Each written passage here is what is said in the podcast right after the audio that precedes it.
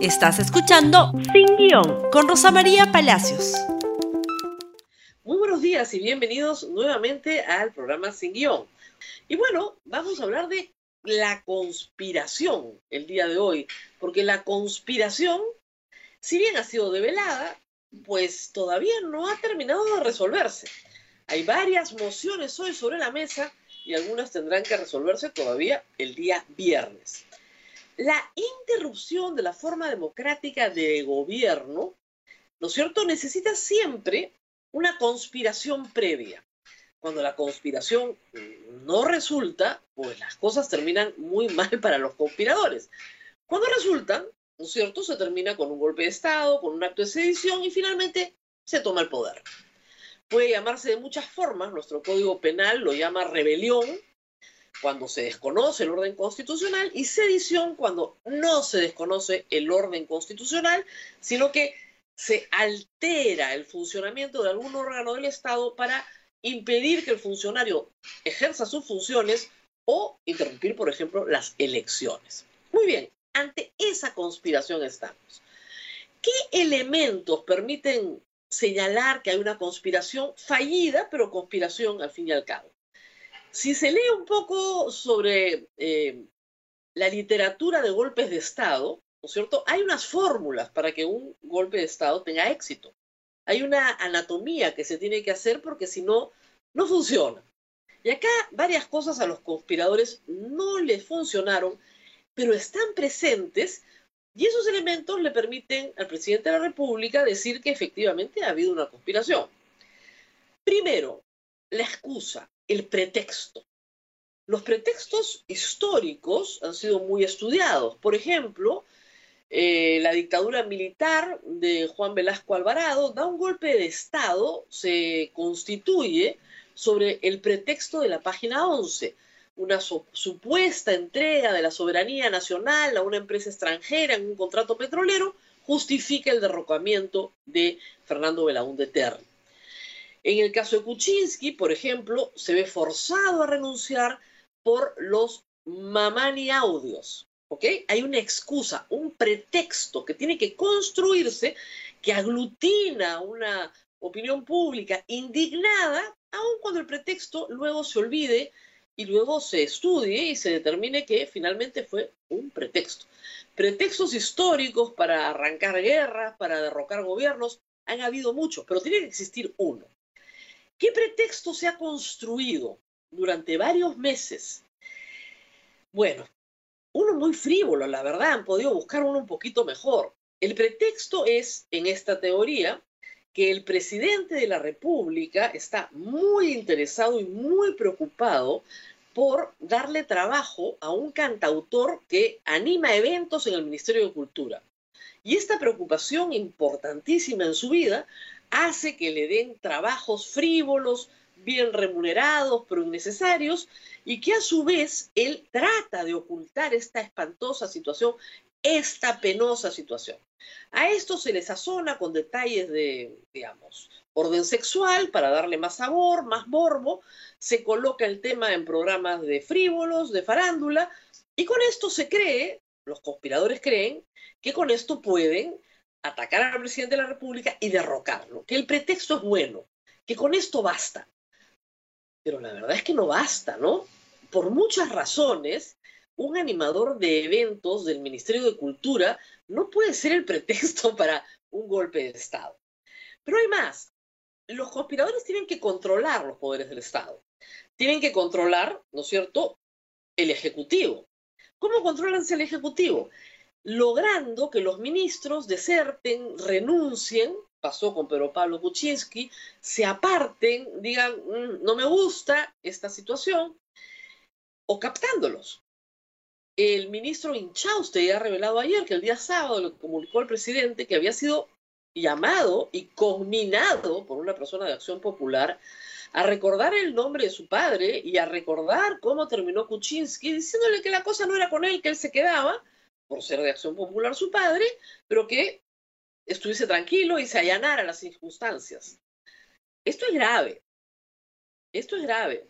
Pero luego también otro elemento importante de cualquier acto conspirativo es contar, con el apoyo de las Fuerzas Armadas, tener controlado ese frente.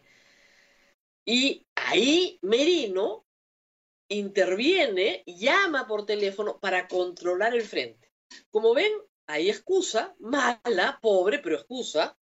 Hay intento de controlar poderes del Estado y ya controlaban el Congreso, controlar el Ejecutivo.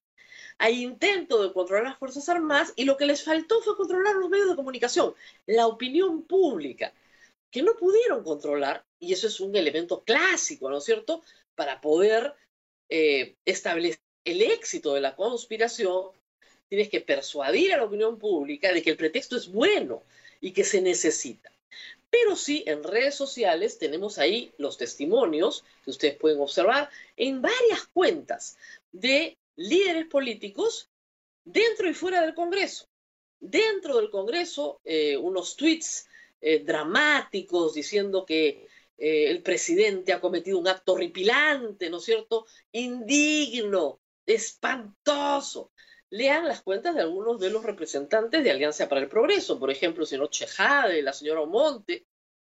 Y luego los líderes políticos que dicen hay que trabajar con responsabilidad en los altos intereses de la patria, y luego sus bancadas votan a favor, pero el sábado, cuando se revela que ha habido un intento de controlar Fuerzas Armadas, se desbandan, salen corriendo, dicen yo no fui. La derrota no tiene padres, ¿no es cierto? No hay generales en la derrota. Eh, todos dicen nosotros no hemos participado. No, no, no, no, no. Esta es una legítima investigación. Aquí no hay este, en realidad ningún interés por derrocar al presidente de la República con una moción de vacancia aprobada por 65 votos que agrupa en su totalidad a cuatro organizaciones políticas, o casi en su totalidad. ¿No es cierto? Acción Popular con 15 de 25 votos, APP completo los 22 votos, Podemos completo sus 11 votos y UPP completo sus, 11, sus 13 votos. Hay tres votos adicionales de Fuerza Popular, pero parece ser que ese, según lo que ha dicho Keiko Fujimori, no es el espíritu mayoritario de su bancada. Es decir, no la llamaron a la conspiración, no fue su conspiración, no estuvo presente en esta larga, larga construcción de una excusa desesperada. Propósito, el presidente lo ha dicho, postergar las elecciones generales el próximo año. Todavía no dice cuáles son los nombres de los dos líderes políticos que le pidieron que esto sucediera. Pero digamos, si hay cuatro bancadas en el Congreso participando en este acto y el presidente de la República no se ha reunido con Antauro Humala ni con Virgilio Acuña, nos quedan César Acuña, ¿no es cierto? De acción popular pueden ser varios. El señor Raúl Díaz Canseco dice que él no es y que no se especule. De repente no es líder, pero ha dicho líder el presidente, así que alguno será. Ayer Acción Popular ha emitido dos comunicados de dos comités políticos nacionales. Así que el problema de liderazgo en Acción Popular, también hay que decirlo, es bastante controvertido. Pero Merino, dentro de esos liderazgos, es un hombre que responde mucho más a Raúl Díaz Canseco que a Mesías Guevara, si es que se conoce bien lo que está pasando adentro. Y finalmente Luna. Luna de Podemos podría, sí, haberle sugerido eso al presidente. El presidente lo dirá en su momento. Esa es la situación. Tenemos también sobre la mesa otras cuestiones que tienen que discutirse esta semana, porque, digamos, la conjura ha sido develada, pero todavía tiene efectos. Hoy se está debatiendo, o se debería debatir, la moción de censura contra la ministra de Economía, que era parte de un increyendo de ataques al Ejecutivo para desprestigiarlo. Es decir, te bajas un gabinete, te bajas una ministra, interpelas a otro ministro. Es la misma conducta de Fuerza Popular, que ya la conocemos. Y luego tenemos una moción de censura contra el presidente del Congreso, que solo ha sido presentada hasta el momento por el partido Frente Amplio. No sabemos si va a tener apoyo o no. Si no tiene apoyo y se censura a la ministra, pues ya saben cómo vienen los hechos. El viernes se votará la moción de vacancia con la defensa del presidente o sin la defensa del presidente. Difícil que consigan los 87 votos, pero parece ser que no la van a retirar. Y hay algo más. el eh, gobierno, como ustedes saben, ha presentado una medida cautelar para detener la votación en el Congreso ante la amenaza, ¿no es cierto?, de derrocar al presidente de la República inconstitucionalmente. Con lo cual, tienen que esperar dos o tres meses que el Tribunal Constitucional, si concede la cautelar, resuelva. El problema es que los abogados contratados por el Congreso ya han interpuesto hoy un recurso para que el doctor Eloy Espinosa Saldaña se inhiba por haber explicado el procedimiento. Por si acaso les aviso que en el Tribunal Constitucional no se puede recusar a ningún magistrado y la inhibición es un acto personalísimo. Dudo que el doctor Eloy Espinosa se inhiba por haber explicado los plazos del procedimiento. Pero eso quiere decir el Congreso quiere litigar, quiere pelear, quiere de todas maneras votar este viernes, si no lo estarían mandando abogados a presentar recursos. Con lo cual, continúa la conspiración, no ha terminado. Terminará, por supuesto. Mañana seguiremos hablando de este tema. Lamentablemente el tiempo ha sido corto, pero, reitero, mañana nos encontramos nuevamente en Sin Guión. Compartan este programa en sus redes sociales, Facebook, Twitter, eh, Instagram y por supuesto en YouTube. Nos vemos nuevamente mañana en este programa. Gracias por escuchar Sin Guión con Rosa María Palacios. Suscríbete para que disfrutes más contenidos.